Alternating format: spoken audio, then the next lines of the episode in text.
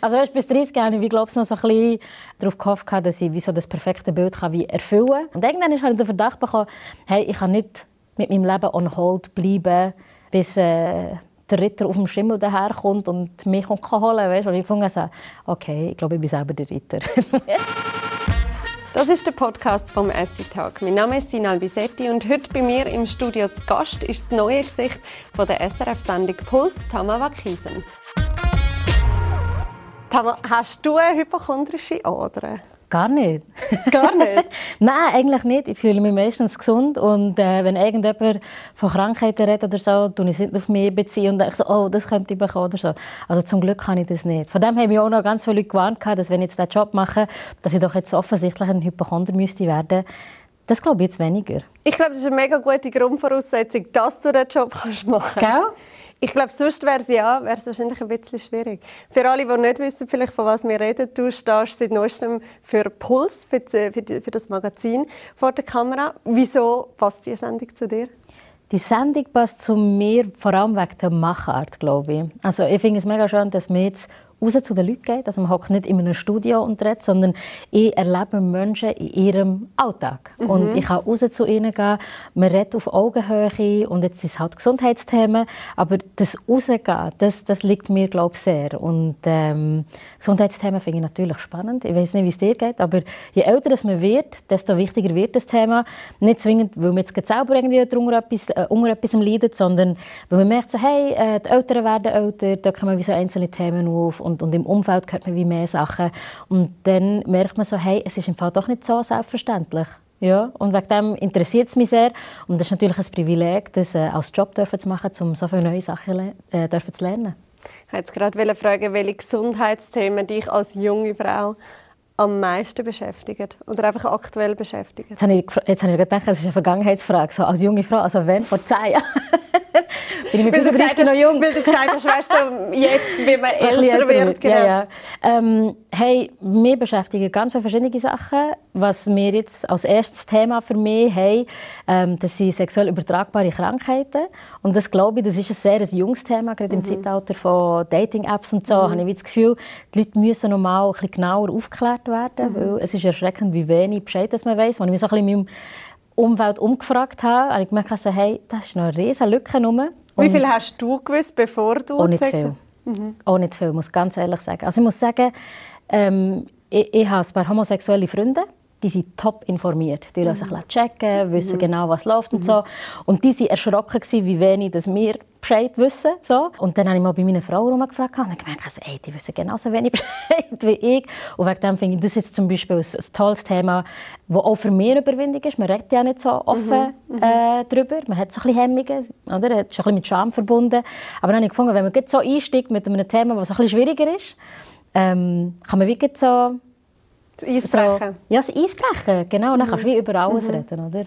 Und ähm, sonst gibt es noch so viele Sachen, die mich interessieren. Also wenn ich so überlege, auch so ein bisschen die psychische Seite, wenn man so unter Druck ist wegen Social Media, mit mhm. den Vergleichen und so, mhm.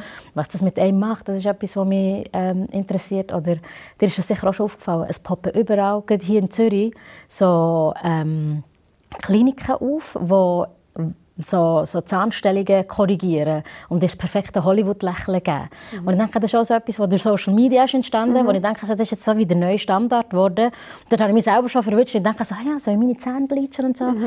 Und bin dann zusammengeschissen worden von meiner Zahnärztin und gefunden, so, nein, das machst sicher nicht. Das ist natürlich, das ist normal, das ist genug weiss, weißt? Und einfach auch so Themen, wo ich das Gefühl mhm. hatte, so, wo, wo in meinem persönlichen Umfeld spannend ist es schon für andere interessant. Und die kannst du in dem Fall auch proaktiv selber einbringen? Ja, voll. Wir dürfen, also jedes Teammitglied darf Vorschläge mhm. an die Redaktion bringen und wir sind so wie kleine unabhängige Teams innerhalb des grossen Teams, die dann zusammen können entscheiden welches, Team, äh, welches Thema möchte jetzt mhm. realisieren mhm. Und dann muss man wie so einen Consent finden, wo eine Produzentin oder ein Produzent der gleichen Meinung ist wie die Moderation. Und dann die da findest und, und genau findest, oh ja, das finde ich cool, das müssen wir machen, dann wird es so umgesetzt. Mhm. Jetzt hast du eben vorher gesagt, das sage ich ein mit Scham wie auch verbunden, über eben Sex oder sexuelle Krank oder übertragbare ja. Krankheiten zu reden. Ja. Wie ist es dir gegangen? Hey, ich, ich bin erstaunt, wir haben eine Strassenumfrage gemacht, mhm. wo wir die Leute gehen, wirklich mega direkt fragen, ja. hast du schon mal einen Test, hast du noch etwas gehabt? Die Leute geben Antwort und sind bereit, darüber zu reden. Ja. Und ich, ich habe wirklich meine Produzentin gewechselt, also, ich habe das Gefühl, die werden da keine Antworten geben. Wir müssen einen Plan B haben, weißt du? Ja. Wenn, wenn niemand antworten will, niemand möchte darüber reden, weil es halt auch ein mega privates Thema. Und ich war positiv überrascht, gewesen, dass wenn man wieder Anstoß gibt, und, und das Gespräch wie eröffnet, sind die Leute total offen, mhm. mega easy. Also mhm. vielleicht ist es mehr so die Hemmung so im ersten Moment und nicht, ähm, nicht etwas, wo man generell nicht darüber reden würde. Mhm, mhm. Ja. Wann hast du für dich jetzt in deinem Leben vielleicht das erste Mal so richtig realisiert, wie wichtig Gesundheit eigentlich ist? Hey, ich habe das Gefühl, Anfangs 20 hatte ich mal einen Hexenschuss. Mhm. und das ist für mich so, was, wie kann man als so junger Mensch einen mhm. Hexenschuss haben? Was läuft falsch? Und dann konnte ich die Stege nicht darauf gehen. Ich bin wirklich fast gestorben von Schmerzen. Und als das dann wieder ist gegangen habe ich gejubelt und gedacht, wow, ich kann die Stege drauf und ab. Und das war für mich bis zu diesem Punkt immer selbstverständlich gewesen und nicht etwas, was ich einmal würde hinterfragen. Und das habe ich das Gefühl, so, ja, irgendwie, keine Ahnung, wenn du irgendwie 60 plus bist, äh, spürst du auch viele Sachen. Und jetzt, jetzt merkst du so, ähm, so ein bisschen, wenn du zu lange rumliegst und zu wenig Sport machst, äh, meldet sich der Rücken und, und so einzelne Sachen wie kommen. Ähm, und dort habe ich gemerkt, okay, jetzt, jetzt wird es langsam ein Thema. Also. Jetzt hat doch jeder von uns so ein bisschen eine körperliche Schwachstelle, die angeht, wenn man eben sich vielleicht zu wenig bewegt oder yeah. wenn es ein bisschen zu viel ist. Alles gerade. Mhm. Was ist das bei dir? Der Bauch. also ich bin, ich bin jemand, der sehr gerne Zucker hat und das sammelt sich bekannterweise einfach gerne mal im Bauch an. So. Und ähm, das ist auch das, nicht nur wegen dem Optischen oder so, wo ich am meisten Mühe damit habe, sondern auch mit dem Gesundheitsaspekt, weil ich weiss, hey, das sind so Sachen, die äh, schlecht könnten laufen, wenn du dich nicht jetzt darum kümmerst. Oder? Also ich darf wie nicht zu lange das schleifen mhm. und irgendwie das Gefühl haben, ja, ja, weitermachen mit allen Süßigkeiten. Das ist etwas, was ich wo ich muss daran arbeiten muss. Das ist schon meine grösste Schwäche, glaube ich. Also du meinst nicht den Bauch im Sinne von, dass so Magen... Es gibt ja mega viele Leute, die, wenn Stress haben, haben sie irgendwie so ja. Magenprobleme, sondern mehr... Ah nein, Fett. Es lagert sich... Fett, das sich ansetzt, ganz einfach. wo einfach nicht gut aussieht und zweitens einfach so ein bisschen Angst oder Respekt macht. Weil ich denke, ja. also, hey, wenn ich so ja. weitermache, könnte ich irgendwann vielleicht mal Diabetes Typ 2 haben oder so, weil es einfach nicht gesund ist. Also weißt, wenn sie ja äh, blöd gesagt, beim Gesäß ansetzt oder so, weiss man, hat es weniger gesundheitliche Konsequenzen, als wenn es beim Bauch ansetzt. Oder? So, so, so Sachen, wo du weißt, ah, mhm. gefährlich werden mhm. für die Leber, für die Nieren und all das Zeug. Also ich bin gar keine, übrigens, ich bin gar keine Fachfrau, was Gesundheit betrifft. Mhm. Also ich bin mhm. da, glaube ich, gleich weit wie du. Ich gehe einfach mit einer Neugierde daher und möchte Fragen stellen, die du auch stellen ja. so dass, wir, dass es nicht so ein Fach äh, Gespräch wird unter irgendwelchen Professoren, Doktoren oder weiß auch noch nicht was. Und so, dass jeder versteht. Ganz normale Leute, mhm. so wie du und ich, so die Sendung mhm. können schauen und verstehen. Genau. Du, und was machst du jetzt, dass das nicht gefährlich wird für dich? Ähm, hey, akzeptiere, dass ich ein Mensch bin und nicht perfekt bin. das ist schon mal, schon mal sehr wichtig. Und das Zweite, ich, ich mache regelmäßig so Rehabs, also so Zuckerentzug, okay. wo, ich, wo ich die Finger davon lasse. Also ich kann nicht mit Maß genießen, das ist, bin ich unfähig. Okay. Aber einen kompletten Entzug, das schaffe ich. Und das mache ich immer wieder mal. Wo ich finde, so, hey, wenn ich schon im Alltag nicht schaffe, ähm, dann muss ich es wie radikaler machen. So ein bisschen wie Entgiftung für einen Monat oder was auch immer. Funktioniert auch nicht wirklich, aber ja, ich versuche es irgendwie so. Du hast vorhin auch schon angesprochen, es ist nicht nur die körperliche Gesundheit, sondern mhm. es gibt ja die psychische Gesundheit, die mega wichtig ist. Hast du auch schon so mentale Challenges gehabt, wie du jetzt vorher angesprochen hast? Ich glaube, mentale Gesundheit bei jungen Frauen eh mhm. ein mega grosses Thema. Die Studien sehen auch nicht so erfreulich aus. Also es ist ein Thema, wo, äh, wo natürlich alarmierend ist, wo man denkt so auf, es ist äh, beängstigend, wenn man so sieht, dass eben so ähm, Jugendpsychiatrie überfüllt sind und all die Sachen, wenn du das hörst, das macht das schon so ein bisschen wie Sorgen. Gerade in der Pandemie haben ja sehr viele Leute darunter gelitten. Ich würde nicht sagen, dass es ähm, so weit ist, dass ich würde sagen, hey, dass meine mentale Gesundheit gelitten hat, sondern ich habe so ein bisschen, ich weiß nicht, ob ich das hier so sage, aber ich habe so ein bisschen den Anschiss gehabt. Also weißt du, so ein bisschen Down. So, mhm. Solche Sachen bin ich auch ganz normal ein Mensch, aber ich glaube nicht, dass es... Das hast du während Corona gehabt? Ah ja, ich war mega in einem Loch. Ich bin viel zu viel alleine rumgehockt. Weißt, mhm. Ich habe alleine gewohnt mhm. und ich habe in der Nacht vor allem und am Abend gearbeitet, mhm. habe meine Kolleginnen und Kollegen bei der Arbeit nicht gesehen. Und das macht natürlich mega einsam und ich bin so ein Social Animal. Ich brauche ganz viele mhm. Menschen um mich herum und, und ich tanke und lebe davon. Und das hat mir extrem gefällt und ja. bin schon so ein bisschen durch geworden. Das mhm. auf jeden Fall. Aber ich habe nicht das Gefühl, dass es mir schlecht wäre gegangen. Also, ja, wo ich irgendwie müsste sagen, hey, ich hätte mit jemandem darüber reden oder so Zeug. Man sagt ja auch immer so, Gesundheit hat viel mit den Genen zu tun. Mhm. Wenn du jetzt deine Eltern anschaust, was würdest du sagen, hast du gute Gene? Also ich glaube grundsätzlich ja, ja gute Gene von meinen Eltern sind gesunde Menschen. Mhm. Aber ich merke, sie haben noch so ein bisschen den Struggle, weil ich sage jetzt mal, unsere Biologie ist konzipiert für ein Leben in Sri Lanka. Mhm. Und dann wirst du wieder entwurzelt, kommst nachher auf Europa und hast andere Gegebenheiten und der Körper reagiert und funktioniert mhm. anders. Also meine Mama ist zum Beispiel viel fitter, wenn sie in Sri Lanka ist, als wenn sie hier ist. Der ganze Lifestyle ist, ist dort anders. anders oder? Also ja. dort bewegst du dich mehr Gut, jetzt ist es mittlerweile auch nicht im Ganzen so, aber früher hast du viel weniger Autos und, und Verkehr und so ja. Sachen gehabt ja. und du hast irgendwie das Meer und also weißt, es sind ganz andere äh, Voraussetzungen, wie das du lebst mit Sonneneinwirkung und all das. Medus, ja. Und da habe ich das Gefühl, meine Gene sind gut, aber vielleicht nicht die perfekten für Europa. Ja. Ich habe das Gefühl, es braucht wie ein paar Generationen, bis die Gene und sich die Biologie sich darauf angepasst hat, dass das dann der perfekte... Die ein sind, ja. Genau. Also ich habe das Gefühl, ich bin noch so ein bisschen in einem Zwischending. Mhm. Also weißt, ich habe nicht das Gefühl, dass jetzt irgendwie mega... Ja. Äh, am Anschlag wäre oder so, aber ich bin gesund, ich, ich habe es gut ja. und ich liebe das Klima in der Schweiz. Ja. Also weißt, dass es Sommer nicht so heiß und tropisch wird in Sri Lanka, finde ich super, aber ich bin halt hier aufgewachsen. Es ist mehr so eben wegen der Genfrage, was meine Voraussetzungen sind. Habe ich das Gefühl, grundsätzlich ja, weiß aber nicht, ob im richtigen Umfeld. Wie haben eure Eltern euch erzogen, was jetzt Gesundheit betrifft? Ist da geschaut worden, dass ihr euch bewegt und dass ihr gesund esst und so? Oder ist das bei euch in der Familie kein Das kommt in meiner Familie anreden. Wir sind eine recht bewegungsvolle Familie. Also weißt du, unsere Stärke ist so das Kulturelle, weißt, so viel mhm. Musik, Tanz und, und Gedicht und Filme und so Sachen sind wir voll dabei gewesen, als Familie, immer und überall. Aber Sport haben wir als Familie nie gemacht. So das Maximum ist so ein Spaziergang. Ja so am Abend. Das ist das, was wir als Familie gemacht haben. Aber irgendwie, weiss ich noch, meine Mitschüler sind irgendwie mit der Familie auf so eine Velotour gegangen oder Skifahren und wir haben nie so Zeug gemacht. Nicht ja, oder wandern. Auch, äh, ja. niemals. Nicht. Wir haben vielleicht zusammen Fernsehen geschaut. Mhm. Also wir sind eine ziemlich unsportliche Familie. So. Aber ich muss sagen, meine Mami ist top, was das Kochen betrifft. Also äh, wir haben sehr viel Gemüse. Ähm, weißt du, man sagt, möglichst einen farbigen Tauer. Mhm jeden Tag und immer frisch gekocht. Und sie hat ähm, nie so industrielle Sachen verwendet, mhm. wirklich immer frische Sachen, viel Gemüse, sehr vielfältig. Ähm, beim Essen kann ich ihr so Sternchen A plus und super. Bei der Bewegung in der Familie, äh, nee, ungenügend. ja. Deine Familie ist 1985, stimmt das, von ja. Sri Lanka in die Schweiz gekommen. Zuerst aber eigentlich nur deine Mami mit deinem Bruder. Wieso ist sie allein gekommen?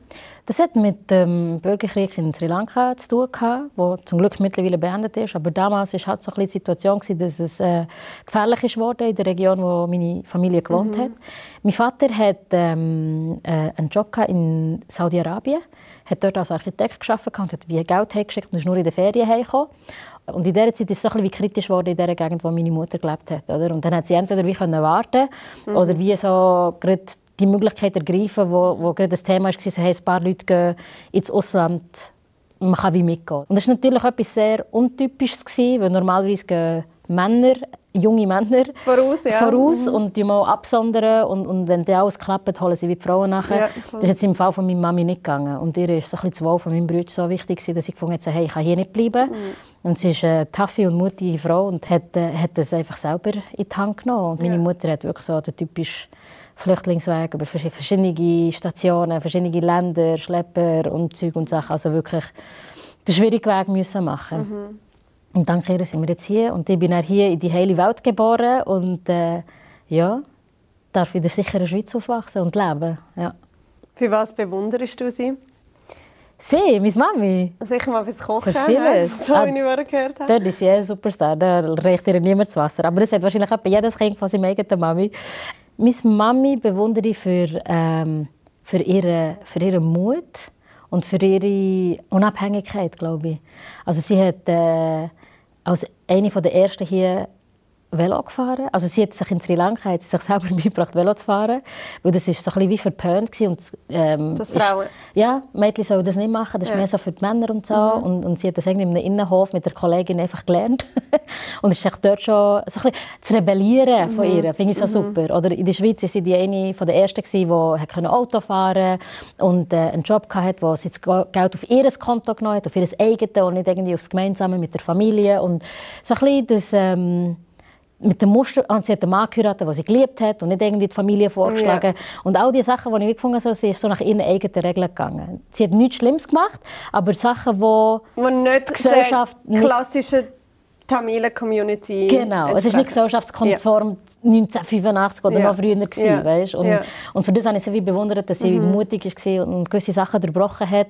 Und wo man nachher gemerkt hat, ist doch alles gut, ist doch super, dass sie diese mhm. Sachen sich angeeignet hat und am Schluss hat es der Familie notiert, oder? Mhm. Aber man muss zuerst mal mit so Ideen brechen. Genau, das habe ich glaube so ein bisschen von ihr mitbekommen und für das bewundere ich sie auch. Du hast jetzt selber gesagt, du bist in der Schweiz geboren, bist mhm. aber natürlich mit beiden Kulturen aufgewachsen. Ja. Welche würdest du sagen, war präsenter? Gewesen? Das kann ich so nicht sagen, weil es wirklich 50-50 ist. Also du musst es dir so vorstellen, daheim ist es ganz klar die tamilische Kultur. Mm. Die ist super präsent, vom Essen über die Musik, über die Gerüche, über allem, was daheim in diesen vier Wänden stattfindet. Das ist sehr tamilisch gewesen. Wir haben auch tamilisch geredet. Also mm. dort habe ich diese Kultur in erster Linie gelebt, oder? Und auch gefühlt. Sobald ich die Haustüre verlassen habe, hallo Schweiz, oder? Mm. Und dort sind meine Schweizer Freundinnen und Freunde und Umfeld und Lehrer und Mitarbeiter und, und, und, äh, sind natürlich in einer anderen Welt gewesen. Und das ist wie so, du switchst jeden Tag hin und her.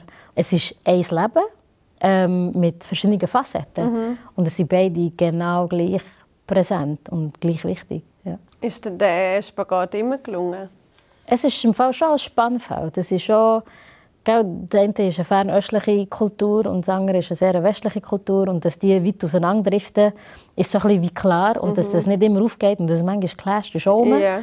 Und äh, es hat schon Momente gegeben, wo ich mir gewünscht hätte, so, hätte ich nicht einfach in Sri Lanka können aufwachsen Oder könnte ich nicht einfach eine Schweizerin sein? Dann wäre doch so viel einfacher. Mhm. Und, und ich mhm. müsste wie nicht immer mit mir selber verhandeln auch du lernst dich mega gut und mega schnell anpassen wie ein Chamäleon, je nach Situation. Mhm. Ist ja auch eine Stärke, aber es ist ähm, eine Stärke, die dir aufgezwungen wird, weil du musst lernen, klarkommen mhm. in diesen mhm. verschiedenen Umfelden. Und ich glaube, man kann sehr schnell switchen zu, okay, was ist mein Umfeld, was ist hier angebracht, was nicht. Also du kannst dich wie mega schnell anpassen und dann klickt es mega schnell mit so, okay, wo kann ich mich wie verhalten.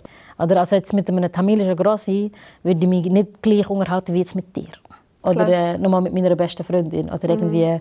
mit jemandem bei der Arbeit. Das, das, das machen ja alle irgendwo durch. Aber ich habe das Gefühl, bei einer Kultur ist es ein grösserer Switch. Welche, sagen wir jetzt, welche tamilischen Traditionen sind so sehr präsent gewesen? Oder mit welchen bist du so tagtäglich aufgewachsen? Familie, Familie, Familie. Yeah.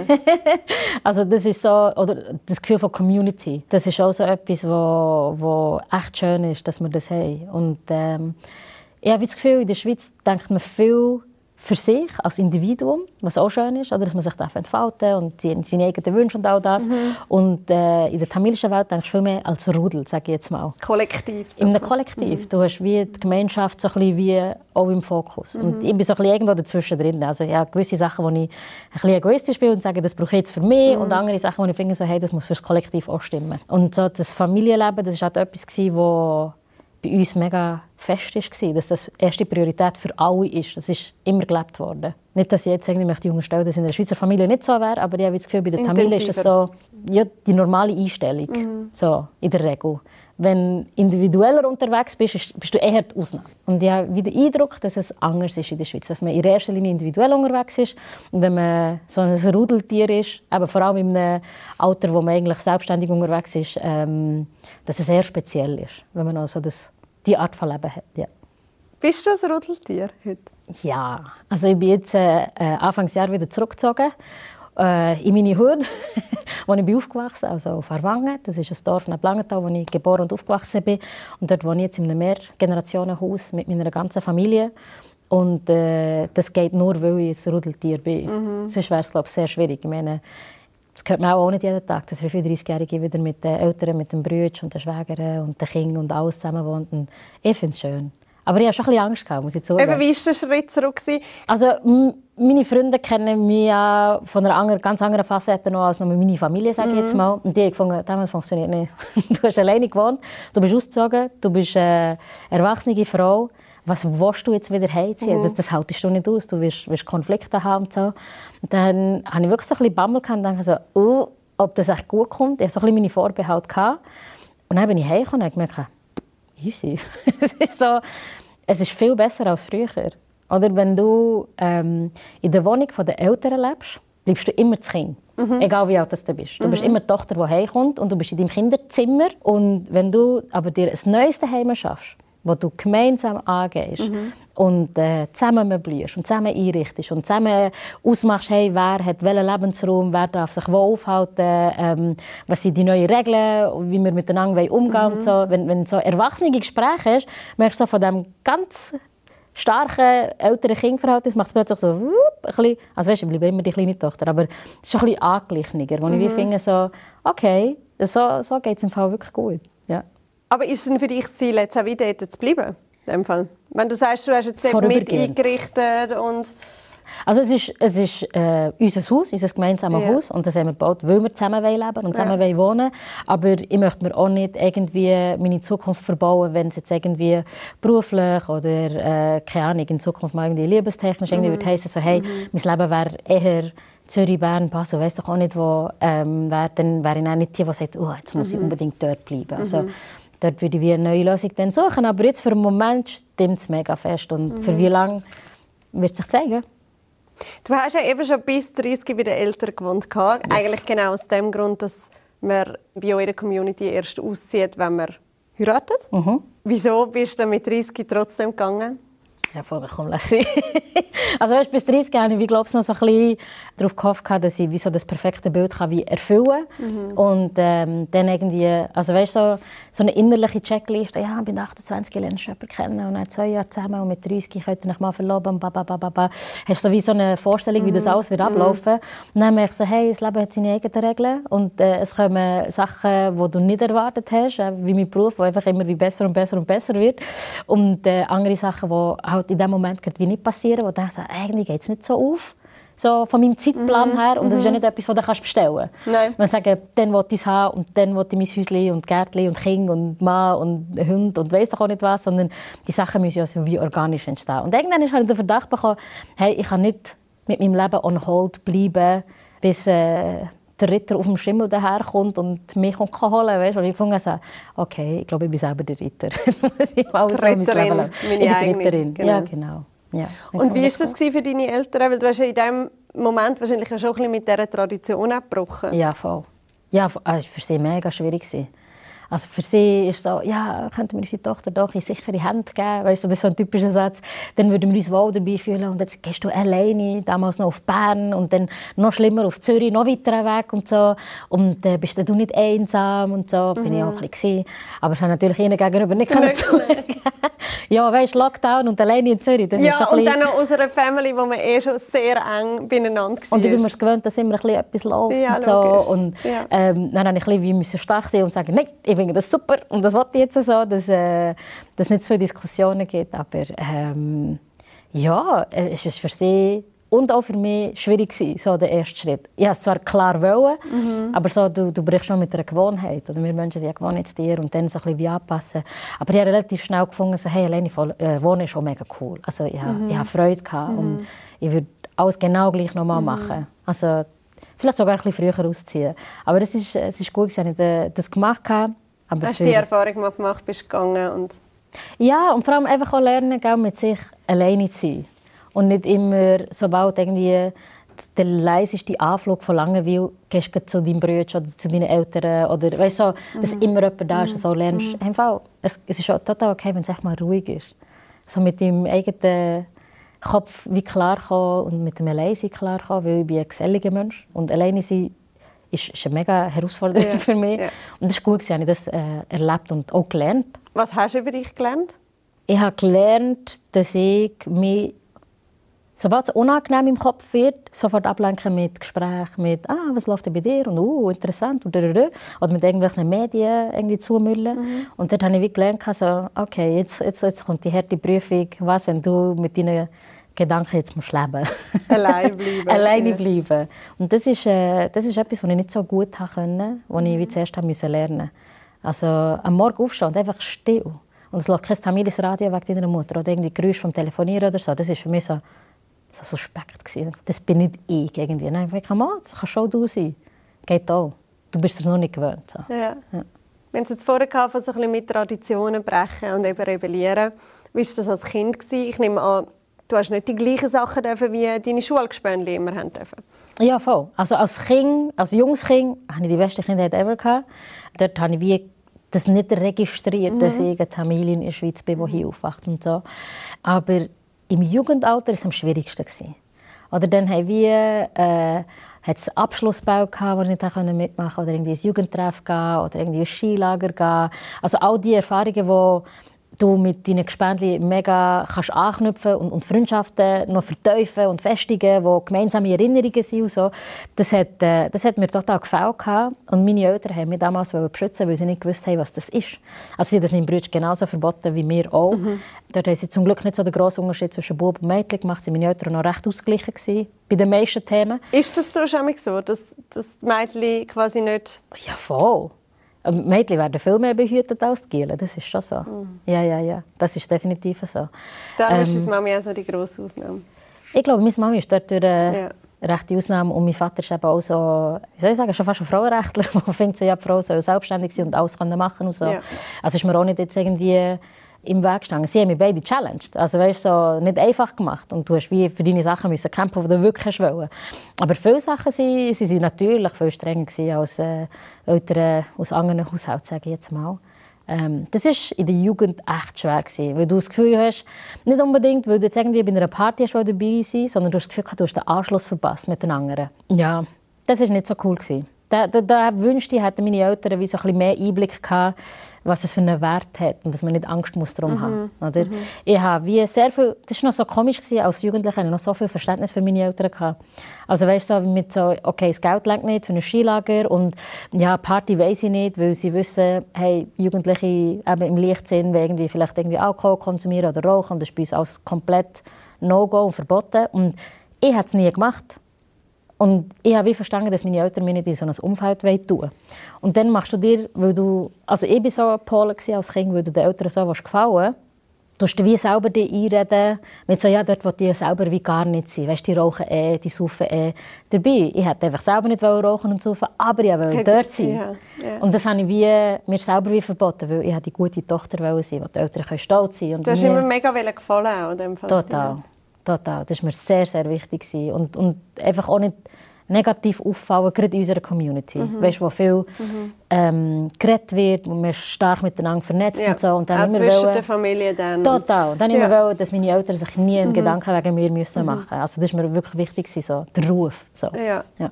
Und wie war dann der Ruf, was geheißen hat, Tama zieht jetzt aus?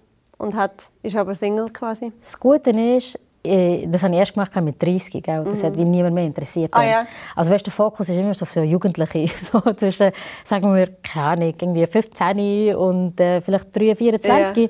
und dann wird es einfach uninteressant, weißt, dann ja, bist du erwachsen und dann gibt es im Fall neue Leute, die so ein bisschen musst, äh, beobachten in der Community okay. und schauen, okay. dass sie nicht auf die schiefe Bahn geraten. Okay. Und ich bin glaube so als Mensch so gefestigt. Und wir leben auch in einer anderen Zeit. Also weißt, heute Modis, die ich kenne, die 21, 22 sind, dürfen in Zürich wohnen, weil sie studieren und die Eltern finden das total gut und unterstützen mhm. so. Also weißt, es ist schon so eine Generationenfrage, mhm. wo ich merke, so, hey, es wird alles easy. Easier. Das war bei uns noch ein bisschen schwieriger gewesen, damals. Also dann spürst du auch keinen Druck, dass, dass jetzt irgendwie wird heißen, du müsstest schon lange verheiratet sein oder also weißt, ich glaube, der Druck war so kurz vor den 30 am höchsten. Gewesen. Ja. Dort habe ich gemerkt, also, uff, alle schauen so ein bisschen mit so, hä, kommst jetzt du auch noch? Mhm. Und ich habe den Druck selber auch mega verspürt. Und dann macht es irgendwie so, puff, und ich so, easy, jetzt kann ich mein Leben leben. Ja. Und ähm, wenn es dann mal so weit ist, noch so gerne. Und wenn nicht, es geht mir doch gut. Mhm. Ich bin gesund, das ist am wichtigsten. Das Thema heute. genau. Müsste dann ein Tamil sein? Nein. Nein, nicht zwingend. Also, ich bin ganz ehrlich und sage, ein Tamil, wer so, der hier aufgewachsen ist, wäre Nonplusultra. Weil, wie ich das vorhin beschrieben habe, mit diesen Kulturswitches, wird voll automatisch funktionieren. mit null Aufwand, ohne dass ich es erklären muss. Wenn, wenn ich jemanden finde, der noch so sonst von mhm. Mensch zu Mensch noch mhm. passen und auch noch den Background kennt von mhm. beiden Seiten, das wäre Nonplusultra. Das wäre die absolute Traumvorstellung. Mhm. Aber es muss nicht immer perfekt sein. Der Mensch muss gut sein. Mhm. Also ich bin wirklich jetzt an dem Punkt, wo ich sage, hey, look, ähm, charakterlich, seelisch, man muss wie ein Team sein und sich mega gut finden. Ja. Und wenn das stimmt, kannst du auch das andere eh überwinden. Was hat jetzt ein Schweizer für Challenges, wenn er quasi jetzt bei euch in die Family kommen Sicher mal die Sprachbarriere. Meine Eltern können zwar Hochdeutsch, mhm. aber sie denken und fühlen auf Tamilisch. Und sie würden sicher einen Schweizer auch sehr gerne daheim akzeptieren, wenn sie merken, dass ich glücklich bin.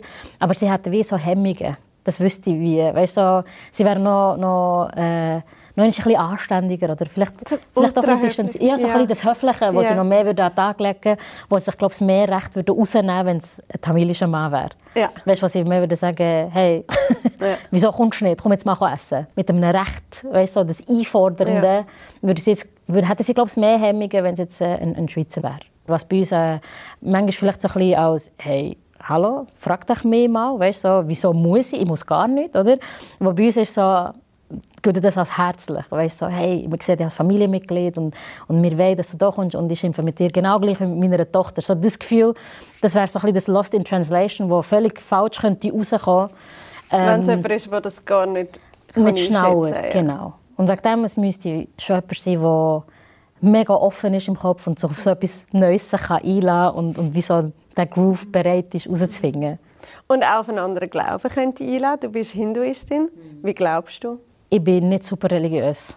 Also ich, ich, ich weiß nicht mal, ob ich meine eigene Religion wirklich glaube. Also ich bin jetzt im Hinduismus aufgewachsen mhm. und ich habe auch gerne unsere Rituale und unsere Viertage und all das und drum und dran. Und ich finde es auch schön, wenn man in Tempo geht.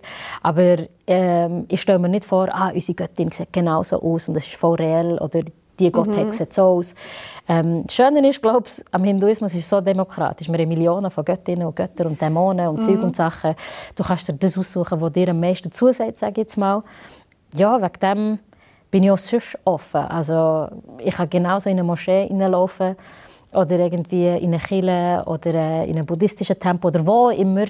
Um, ähm, und, und das würde für mich wie das gleiche Gefühl auslösen. Ja. Oder wenn ich finde, so, dort bin ich offen für alle Religionen. Weil ich das Gefühl am Schluss ist ja, wir suchen alle irgendwie nach Gesellschaftsregeln, wie man gut miteinander mhm. umgehen kann. Mhm. Und äh, die Demut, dass wir nicht das höchste Wesen auf dem Planeten oder im Universum sind, sondern ähm, dass wir im Fall so ein kleiner Aspekt sind und, und einfach auch verstehen, ey, es gibt ein ganz gross, grosses Ganzes so, ja. wo wir nicht verstehen und mhm. nicht können fassen Und du kannst jetzt sagen, sagen ja, eben, die Expansion von unserem Universum verstehe ich nicht, das beschreibe ich als Gott.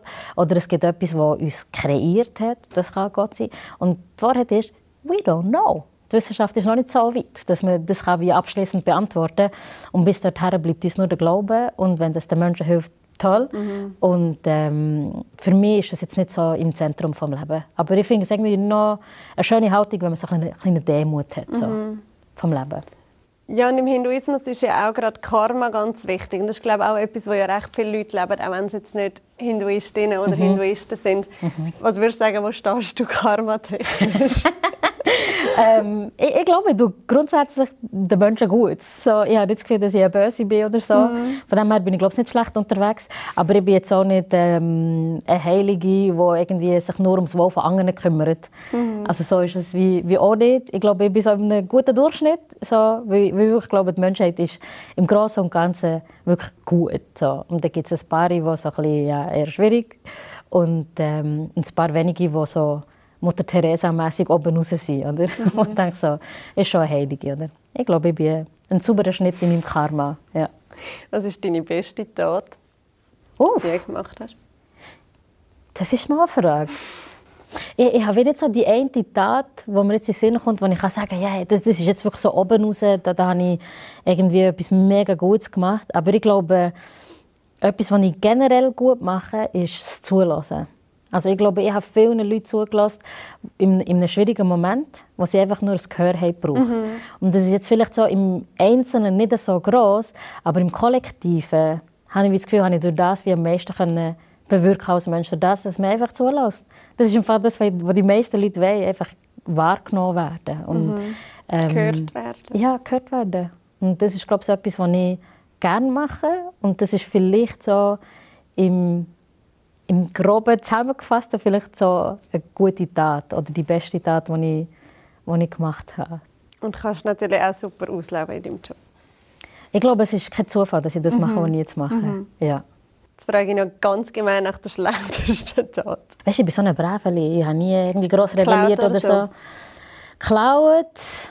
Wir waren in der äh, 7., 8. oder 9. Klasse, gewesen, in der Oberstufe auf jeden Fall. Und dann hast du wie, bist du Materialwart. Gewesen. Und dann hast du wie so Heftchen und Schreibzeug für die Klasse können holen im Materialräumchen und das dort aufentun. Und ich und Kollegin haben Schulhefte geklaut, die sowieso gratis sind. Weißt du, wo du sowieso, wenn du kannst, und dann hatte ich einfach wie so einen Stapel Hefte heim gehabt und habe mich zum krass gefühlt, wenn wir die geklaut haben. Also, das das Krasseste, was ich mir jemals getraut habe. Und ich sage, ich bin ja schon Pfeife. ja, nein, sonst, meine schlechteste Tat in diesem Jahr, kann ich sagen, jetzt habe ich es. Und zwar habe ich abgemacht mit einem Journalist für ein Gespräch, ein mega lieber Typ. Und der ist sogar mir entgegengekommen und ist extra in Leutschenbach rausgefahren, weil ich damals beim Radio draussen gearbeitet habe. Und dann hatte ich an diesem Tag frei gehabt, und ich habe ihn einfach komplett vergessen. Er ist extra auf Zürich rausgefahren und die zu Langenthal daheim, das Telefon hat geläutet, er war bei mir irgendwo im Zimmer, gewesen, habe ich nicht angeschaut, den ganzen Tag unterwegs gewesen, und dann am Abend sehe ich so hey, so viel verpasste Jahre, ich habe mich so, so, so, so, so klein und so schlecht gefühlt. gehabt. Dann habe ich gesagt, das nächste Mal, wenn wir wieder abmachen, komme ich dir entgegen und jetzt zahle ich dir noch einen Kaffee, das habe ich dann gemacht, aber das Also, ist... du dich ähm, revanchiert. aber so Sachen passieren mir leider ein bisschen zu viel. Also ich bin so ein bisschen wie unvorsichtig mit Terminen, was eigentlich nicht cool ist. Ich probiere so die Zeit von anderen Menschen zu respektieren, aber es passiert mir einfach, dass ich so Sachen vergesse, wenn ich nicht in einer Struktur drin bin, wo ich sowieso Bist du einfach ein tagtäglich- bisschen verstreut? So. Extrem. Extrem. Weißt du, was der Traum wäre? der Traum wäre, wenn ich so eine Assistentin hätte, die am Morgen würde sagen, hey Tama, heute kommt das, das, das und das und vergiss dir das nicht und du musst an das noch denken und XY hat dann noch Geburtstag. Nicht, weil ich mich irgendwie so mega geil fühlen oder so, weißt, dass jetzt irgendwie eine Assistentin für mich da wäre, ähm, sondern einfach, weil mich jemand dabei unterstützt, nicht immer so verstreut sein, weißt, und einfach Ja. so Sachen äh, zu Ja. verhängen. Glaubst du eigentlich an die Wiedergeburt, wenn wir nochmal zu der Religion gehen? Uh. Okay, ich glaube, von all diesen möglichen Szenarien, die so in der Gesellschaft besprochen werden, so wie mit Himmel und Hölle, oder es ist einfach Switch out, fertig und Wiedergeburt, das sind so die Sachen, die ich auf dem Schirm habe, finde ich Wiedergeburt am realistischen. Weil man weiß ja so ein bisschen von den äh, chemisch-physischen Regeln, so Materie wird die Energie umgewandelt und umgekehrt und es verpufft nicht einfach. Und wir sind ja nichts anderes als Materie und Energie. Das heißt, wenn ich sterbe, ich verpuffe ja nicht einfach. In irgendeiner Form existiere ich ja wieder. Ich werde zu Erde oder was auch immer, so ein bisschen das. Und der Teil von der Energie kann mir ja jetzt nicht so genau erklären, was mit dem passiert. Also die Energie ist für mich gleichgesetzt wie die Seele. Kann ich nicht so gut erklären. Aber so die Vorstellung von, man existiert in irgendeiner Form weiter, das kann ich mir sehr gut vorstellen. Vielleicht nicht so, dass ich als neuer Mensch wiedergeboren werde, so, mit der kompletten Energie, die ich jetzt, oder mit der Seele, die ich jetzt habe, eins zu eins wieder. Und ich habe mir das Gefühl, wir sind eh alles connected auf dieser Welt, mit allem im Universum. So. Und dass, dass man weiter besteht, in irgendeiner Form. Vielleicht nicht so eine Lebensform, die ich kenne, vielleicht auch ein Teil, wo irgendwie, keine Ahnung, ein Plastikteil ist, das andere ist ein Teil vom Baum und so weiter. So ist das für mich die realistischste Form. Wegen dem kann ich mir schon vorstellen, dass äh, Wiedergeburt möglich ist. Als was würdest du am liebsten wiedergeboren werden, wenn könntest du wünschen?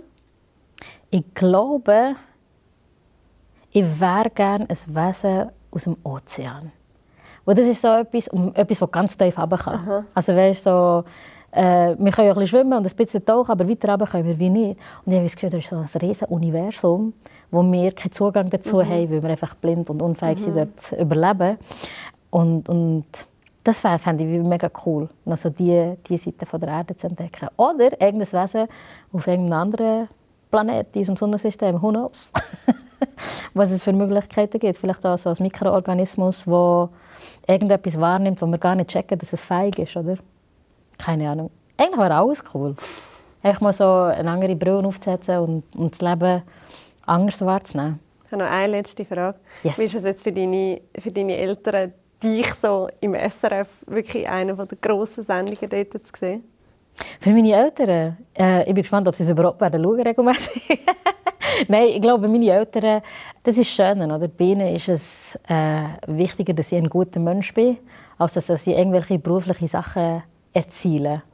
Und das ist wie schön, dass das nicht so wichtig ist, aber sie sind gleich stolz auf mich. Also weißt, sie ist natürlich schon toll. Also meine Mutter hat gesagt, also, hey, ich glaube, ich sage dir das zu wenig, aber ich finde das toll, dass du beim Fernsehen moderierst und ich bin stolz auf dich. Das hat sie mhm. letztens mal gesagt, das war wie so balsam gewesen, weil tabilische Eltern sagen nicht, dass sie stolz auf dich sind. Sie, sie fordern immer mehr und finden so, ja, da kannst du noch ein bisschen und das kannst du noch ein bisschen besser machen. Ja. Und das ist richtig schön gewesen, zum mal wieder zu hören, dass, äh, dass sie stolz auf mich ist. Und von dem her habe ich das Gefühl, die, die finden es, glaube ich, nicht schlecht, dass ich jetzt das machen darf.